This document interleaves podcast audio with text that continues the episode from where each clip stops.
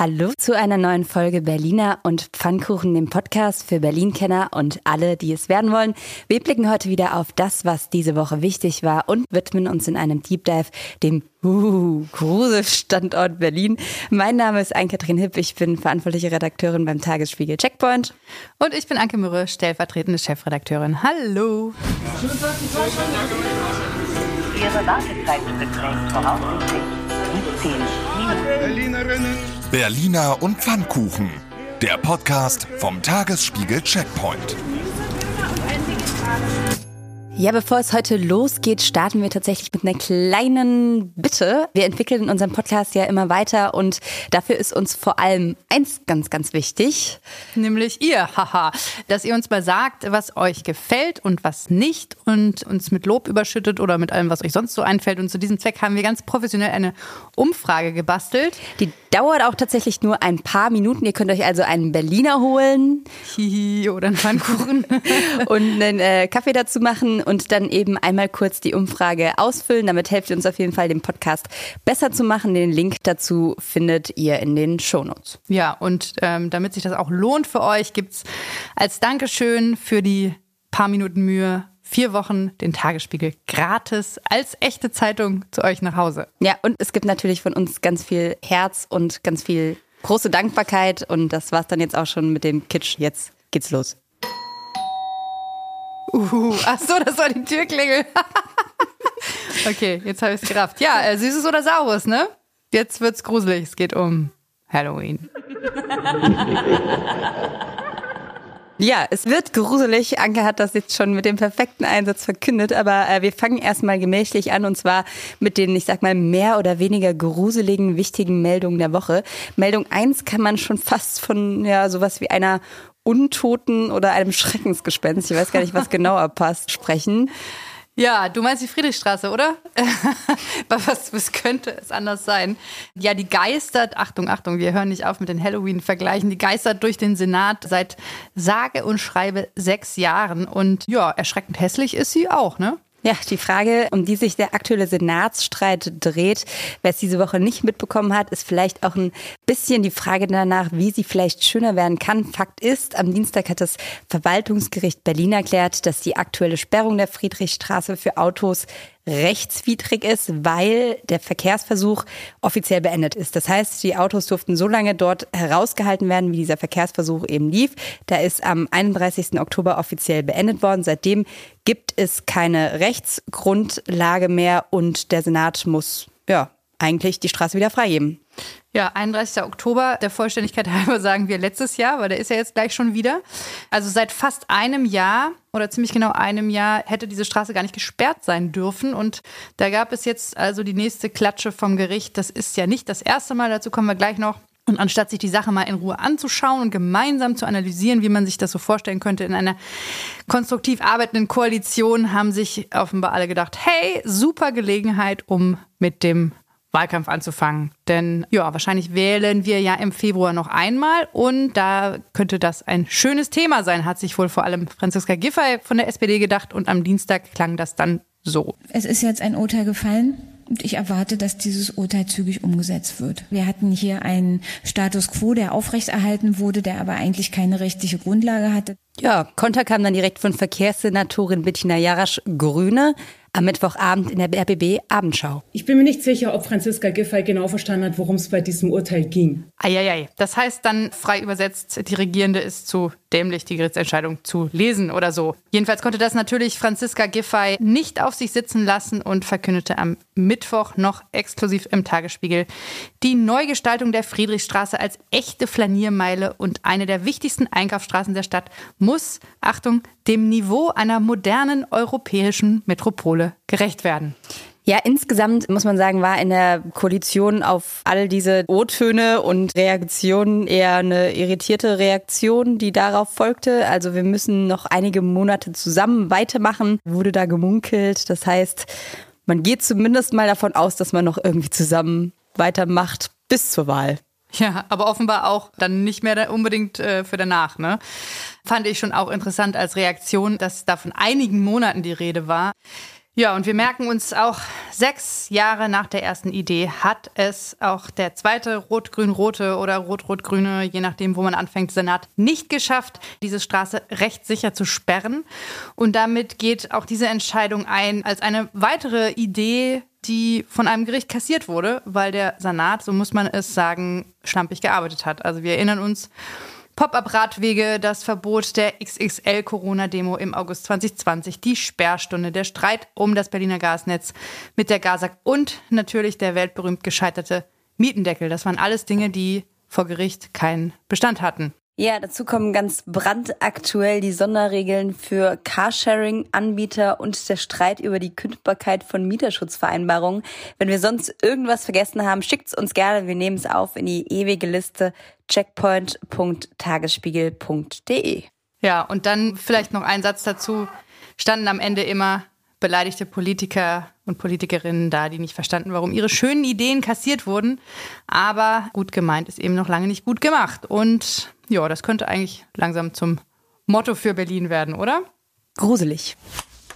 Ja, selbst einkassiert hat der Senat die von der Gesundheitssenatorin Ulrike Gothe favorisierte Maskenpflicht in Innenräumen diese Woche. Ja, und auch da hören wir bereits den Wahlkampf trapsen. Giffey vor allem versucht offenbar nicht mehr anzuecken, also keine unpopulären Entscheidungen mehr zu treffen und danach klingt es, oder? Ja, wir hatten zumindest im Tagesspiegel Checkpoint eine Umfrage. Keine ganz repräsentative, aber immerhin 4779 Leute haben abgestimmt und 60 Prozent haben sich dafür entschieden, dass es eine Maskenpflicht in Innenräumen geben soll. 36 Prozent waren dagegen, 4 Prozent unentschieden oder, wie man sagen könnte, einige gruseln sich vor der Maskenpflicht in Innenräumen, andere gruseln sich davor, dass sie nicht eingeführt wird. Der Senat jedenfalls kann sich nicht einigen.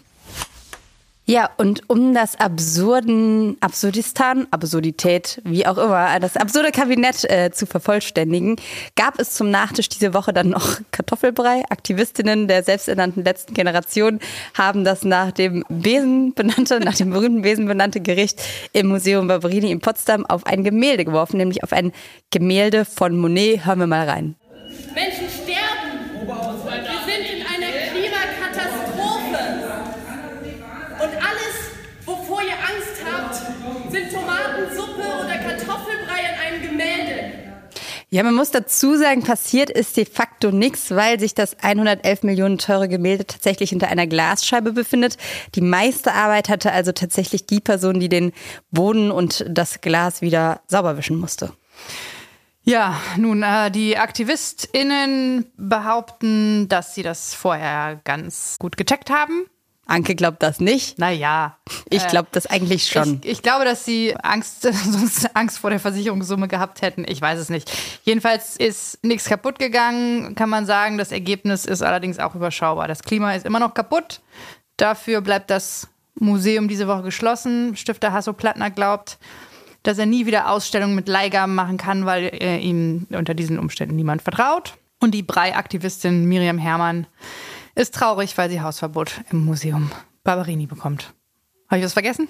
Nee, ich glaube, das war's und damit können wir jetzt zum richtigen Grusel übergehen.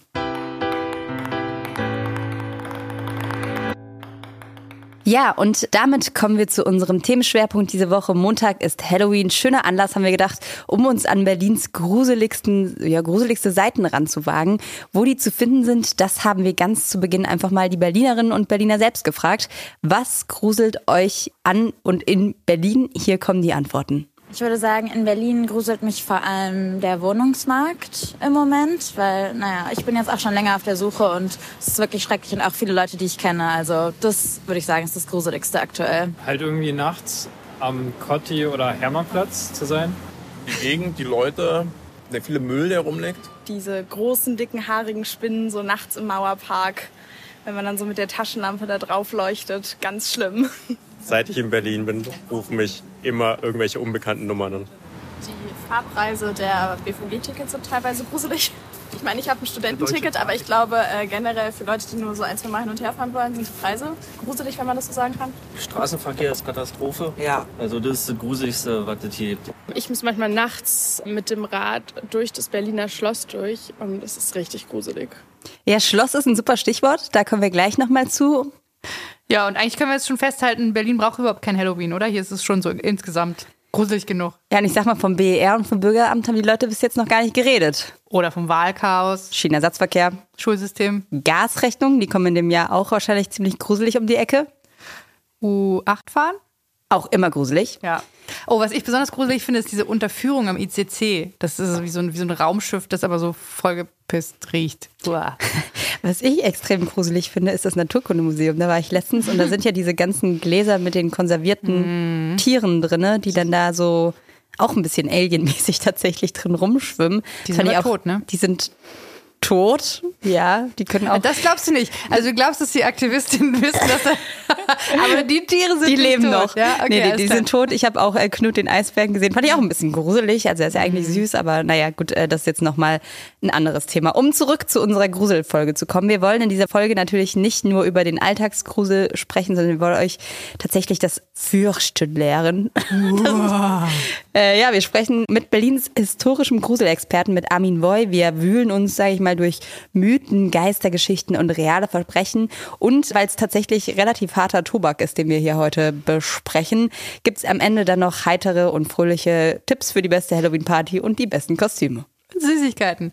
Aber deswegen an dieser Stelle der Vollständigkeit hat aber eine Triggerwarnung. Also es wird doch ganz schön heftig. Also es geht um Mord und Blut und Totschlag und sowas. Wenn ihr damit nicht so gut klarkommt, dann am besten jetzt Pause machen und eine andere Folge hören. Zum Beispiel die mit dem Essen oder so. Die war völlig harmlos. Genau.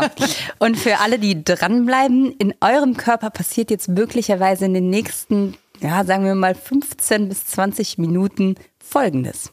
Die Amygdala, eine Region in unserem Gehirn, versetzt uns in Alarmbereitschaft, um bei Gefahr mit Abwehr oder Flucht reagieren zu können. Typische physiologische Symptome bei Angst sind Herzrasen, Schwitzen oder auch eine schnellere Atmung, weil Adrenalin ausgeschüttet wird. Bei Angst werden einige Menschen ganz unruhig, andere erstarren förmlich. Befinden wir uns aber gar nicht in einer Gefahrensituation, sondern in Sicherheit, wird in der Folge Endorphin ausgeschüttet. Und dieser Mix aus Adrenalin und Endorphin lässt das Gruselgefühl entstehen. Das war Evolutionsbiologin Anna Beniermann von der Humboldt-Uni. Und jetzt geht's los. Ja, heutzutage ist ja tatsächlich an Halloween viel lustig gruselig. Es gab aber Zeiten, da ging es in dieser Stadt tatsächlich gruselig, gruselig zu. Da war Letzte Woche? alles, äh, nicht letzte Woche. Ich rede von einer Zeit vor unserer Ah, Zeit, vor der Zeit, vor unseren Vorfahren, vor der Zeit, also vor langer, langer, langer Zeit. Und da war es tatsächlich wahnsinnig unheimlich, düster und schrecklich. Und ein Mann, der sich damit beruflich beschäftigt, den ganzen Tag also nichts anderes macht, ist Armin Voy. Der hat den Grusel zum Beruf gemacht und bietet Stadtführungen an, also gruselige Stadtspaziergänge und hat auch ein Buch dazu geschrieben. Titel Grusel in Berlin. Genau, und man kann sagen, keiner kennt sich mit dem historischen, realen Berliner Grusel besser aus als er. Und er hat uns diese Woche im Podcast-Studio hier am Askanischen Platz beim Tagesspiegel zur Geisterstunde besucht. Und ja, wir haben ihn erstmal gefragt, wo Berlin am gruseligsten ist, beziehungsweise war. Viele Sachen spielen sich natürlich historisch gesehen in Mitte ab. Wenn man so will, von der Dichte der Geschichten kann man sagen und Legenden, der schaurigen Meeren, wie ich sie ja immer gerne auch nenne, ist natürlich in Mitte am größten. Es gibt natürlich auch in den Randbezirken einzelne Geschichten, aber die Dichte ist tatsächlich in Mitte am höchsten. Wenn man so will, ist das der gruseligste Bezirk. Das macht insofern auch Sinn, jetzt noch eine kleine äh, Geschichtserläuterung, dass in Mitte natürlich auch der älteste Teil Berlins liegt. Ähm, damals im Mittelalter gab es quasi eine Doppelstand aus den beiden Kaufmannssiedlungen Köln und Berlin, Köln mit C, die quasi auf den gegenüberliegenden Spreeseiten lagen und beide im heutigen Bezirk Mitte. Macht also Sinn, wenn wir uns in eine kriminelle, gewaltvolle Vergangenheit im Mittelalter begeben, dass sich das vor allem dort abgespielt hat.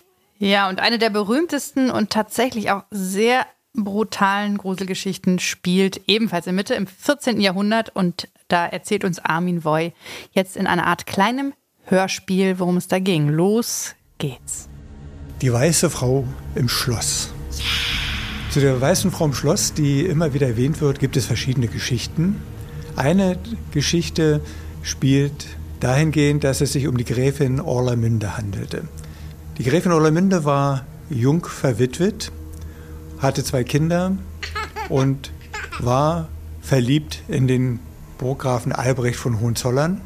Der Burggraf war dieser Ehe auch durchaus nicht abgeneigt und sagte schließlich, er würde die Ehe durchaus eingehen, wenn dem nicht vier Augen entgegenstehen würden.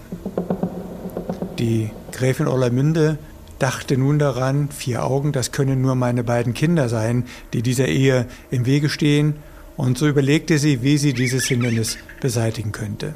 Und so brachte sie eines Nachts ihre Kinder um und tötete sie.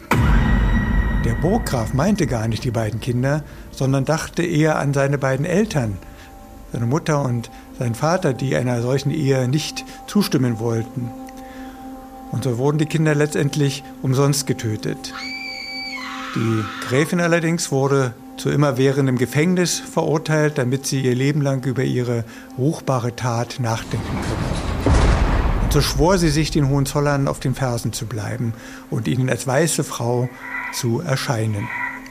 Und als die Hohenzollern nach Berlin gezogen sind, zog sie mit ihnen um nach Berlin in das Schloss.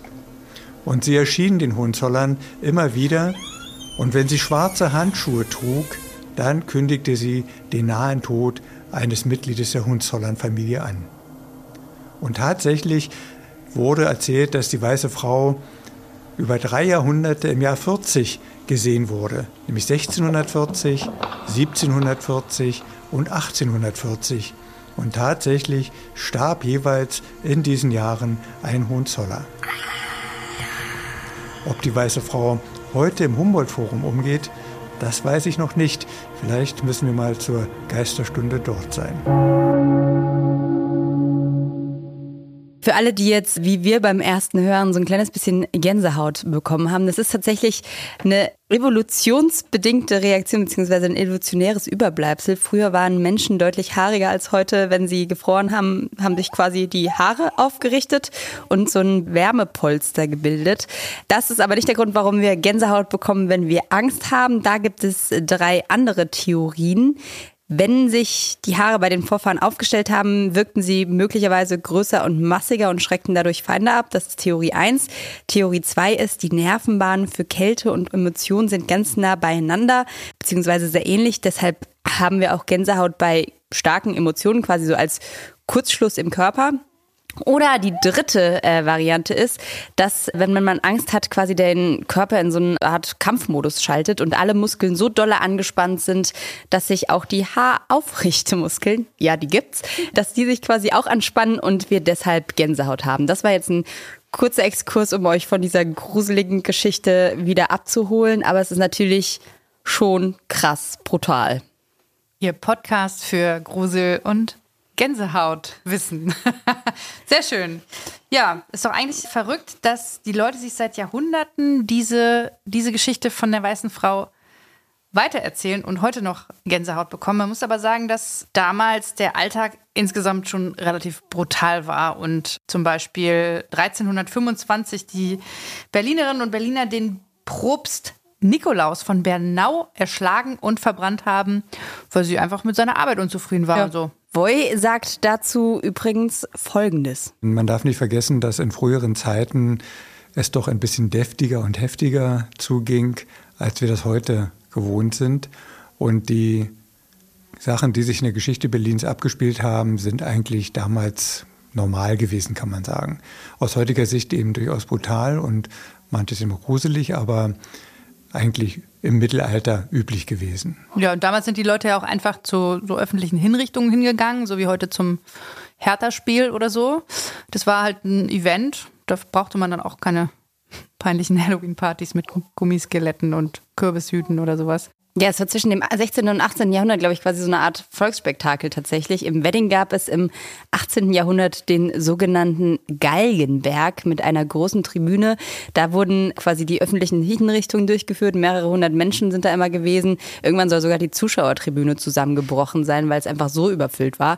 Danach gab es dann keine öffentlichen Hinrichtungen mehr. Die letzte war 1839.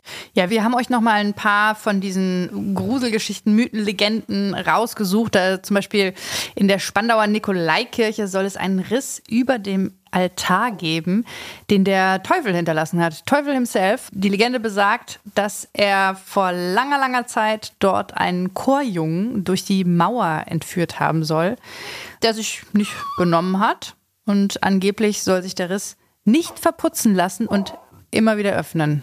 Ja, und eine andere teuflische Geschichte gab es auch auf der Pfaueninsel. Damals im 17. Jahrhundert soll der Alchemist Johann Kunkel dort ein Labor gehabt haben, um Gold für den Kurfürsten herzustellen. Und man munkelt, dass da auch dunkle Magie im Spiel war ähm, und auch eben der Teufel höchstpersönlich von der Partie war. Da wird quasi erzählt, dass man nachts in der Nähe des alten Labors eine schwarze Gestalt mit glühenden Augen gesehen haben soll. Das Gruselkabinett Berliner Dungeon arbeitet zu Halloween in diesem Jahr auch mit realen Berlin- bzw. Brandenburger Gruselpersönlichkeiten. Ann-Kathrin, wen haben die im Angebot? Ja, zum einen die Hexe Katharina Selchow, die lebte kurz vor Johann Kunkel, also Anfang des 17. Jahrhunderts in Bernau. Sie war die Tochter von Dorothea Mehrmann, einer Frau, die in den Hexenprozessen vor Bernau so lange gefoltert wurde, bis sie gestorben ist. Und Katharina hatte eben, so sagt man, den folternden Scharfrichter aufgefordert, aufzuhören und wurde dann selbst der Hexerei angeklagt. Damals war das ja so ein bisschen so, die Kinder von Hexen waren dann natürlich auch Hexen und ihr wurde vorgeworfen, einen bösen Geist äh, zu der Mutter ins Gefängnis Gefängnis geschickt zu haben, damit sie keine Schmerzen mehr spürt, also vor ihrer Folterhinrichtung quasi.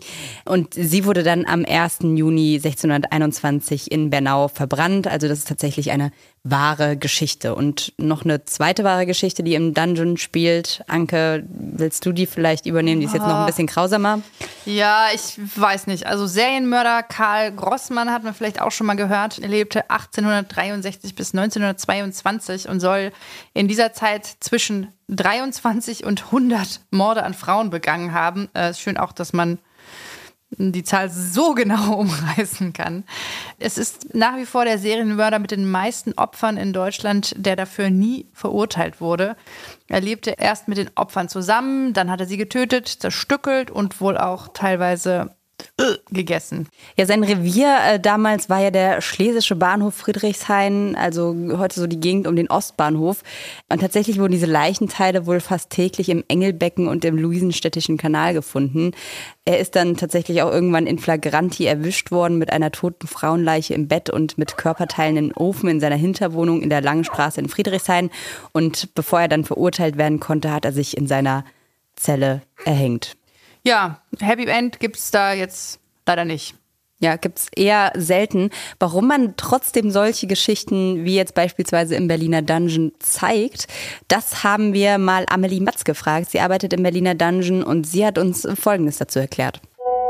Wir vom Berlin Dungeon haben seit der Eröffnung 2013 ausschließlich reale Geschichten bei uns. Das heißt, ähm, es sind wirklich Geschichten von Personen, die so mal gelebt haben, beziehungsweise ähm, das ist tatsächlich so alles mal passiert. Und ich glaube, dass die Besucher, ähm, die bei uns sind, sich viel intensiver in die Geschichte hineinfühlen können und auch sich viel intensiver damit auseinandersetzen können, wenn sie wissen, dass das so wirklich mal passiert ist. Ja, im Prinzip ist das nichts anderes als äh, True Crime, ja, also was ja eine riesengroße Welle ist was eigentlich auch nur eine Weiterentwicklung von den Verbrechens- und Gruselgeschichten von damals ist, die man sich dann noch so am Lagerfeuer erzählt hat und so. Und ja, da hat man das Gefühl, je brutaler desto besser eigentlich. Und einer, der sich damit natürlich wahnsinnig gut auskennt, ist unser Kollege Sebastian Leber, denn der hostet den sehr erfolgreichen True Crime Podcast Tatort Berlin gemeinsam mit unserer Kollegin Katja Füchsel. Und Sebastian hat uns das wie folgt erklärt. Also Brutal geht es in Berlin heute immer noch zu. Wir berichten davon einmal im Monat in unserem Podcast Tatort Berlin. Da hatten wir schon eine Leiche ohne Kopf oder eine Axtmörderin oder ein Mann, der so übel totgeprügelt wurde, dass die Leute dachten, er muss doch aus einem Flugzeug gefallen sein. Ihr müsst ja zum Glück nur zuhören, nicht zusehen, aber wem das so spannend ist, den kann ich beruhigen. Statistisch gesehen ist Berlin gar nicht so schlimm. Also was die Morde und Totschläge angeht, liegen wir bundesweit gesehen im Mittelfeld, jedenfalls auf die Einwohnerzahl umgerechnet. Und Spitzenreiter ist da aktuell übrigens, man glaubt es kaum, das berüchtigte Hildesheim in Niedersachsen, gefolgt von Kaiserslautern und auch ganz schlimm Wiesbaden.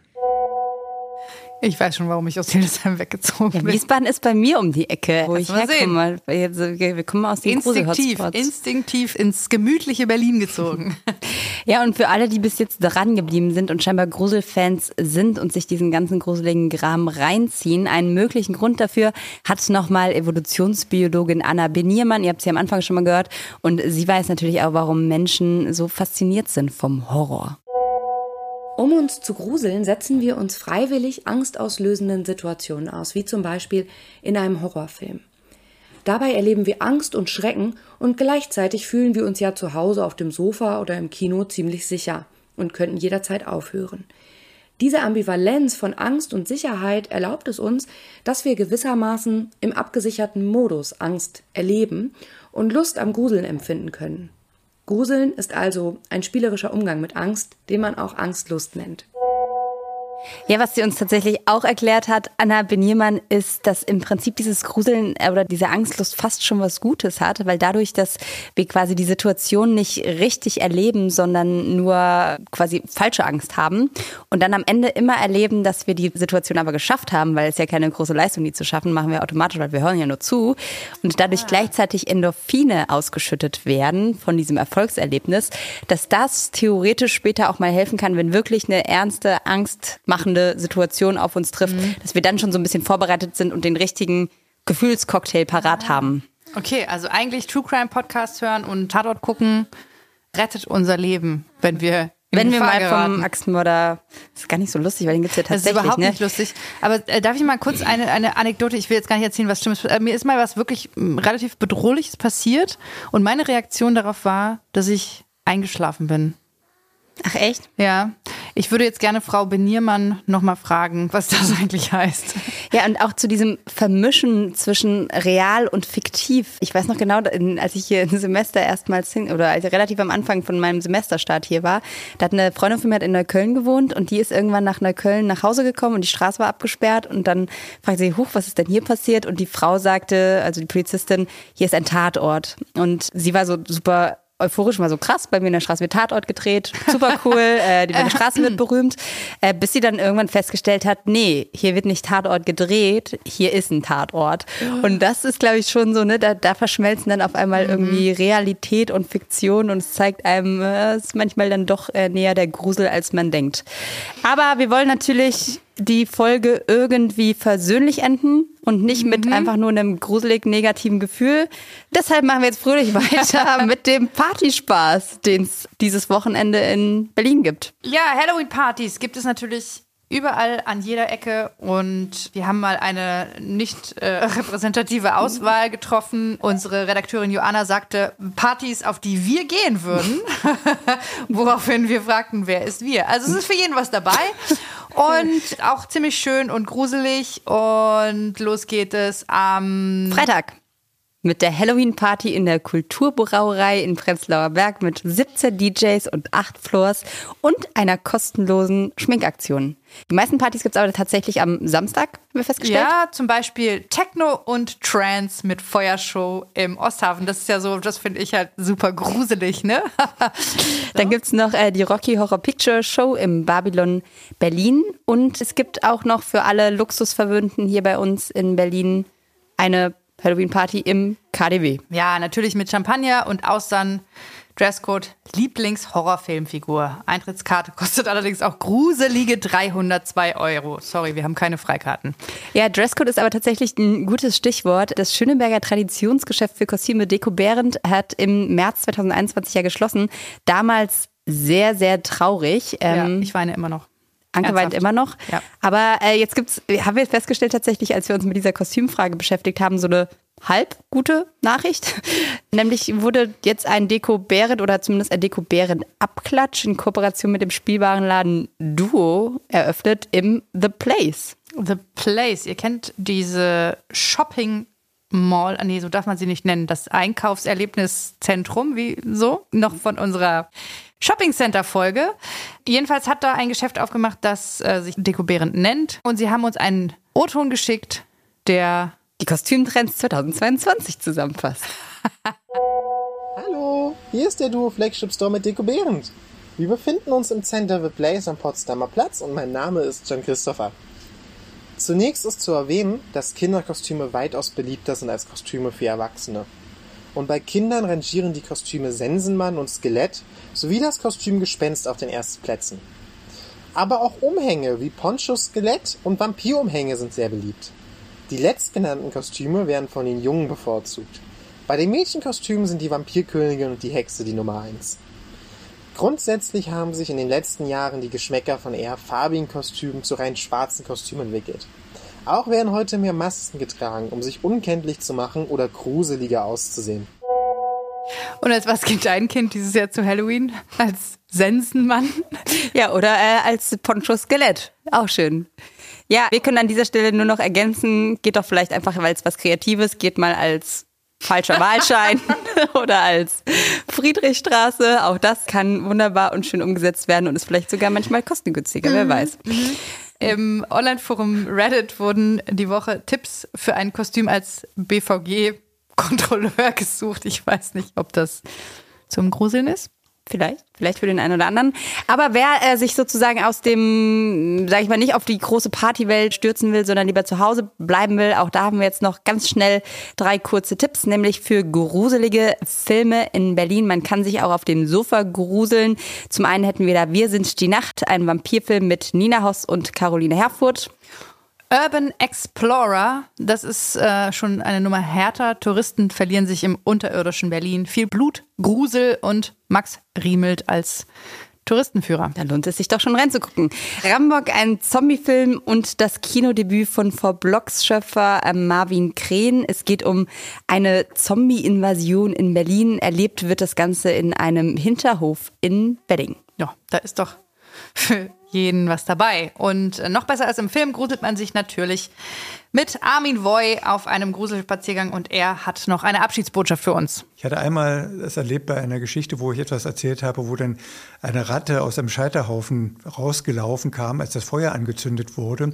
Und die Berlinerinnen hielten das damals für den Teufel, der sich in Sicherheit bringen wollte.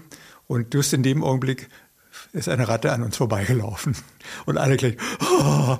also das war so natürlich ein besonderes Erlebnis. Ja, besonders schön für unser Ende der Folge. Und wie es sich gehört, haben wir natürlich Halloween-Süßigkeiten mitgebracht. Ann-Kathrin hat sie gekauft. Oh, geil.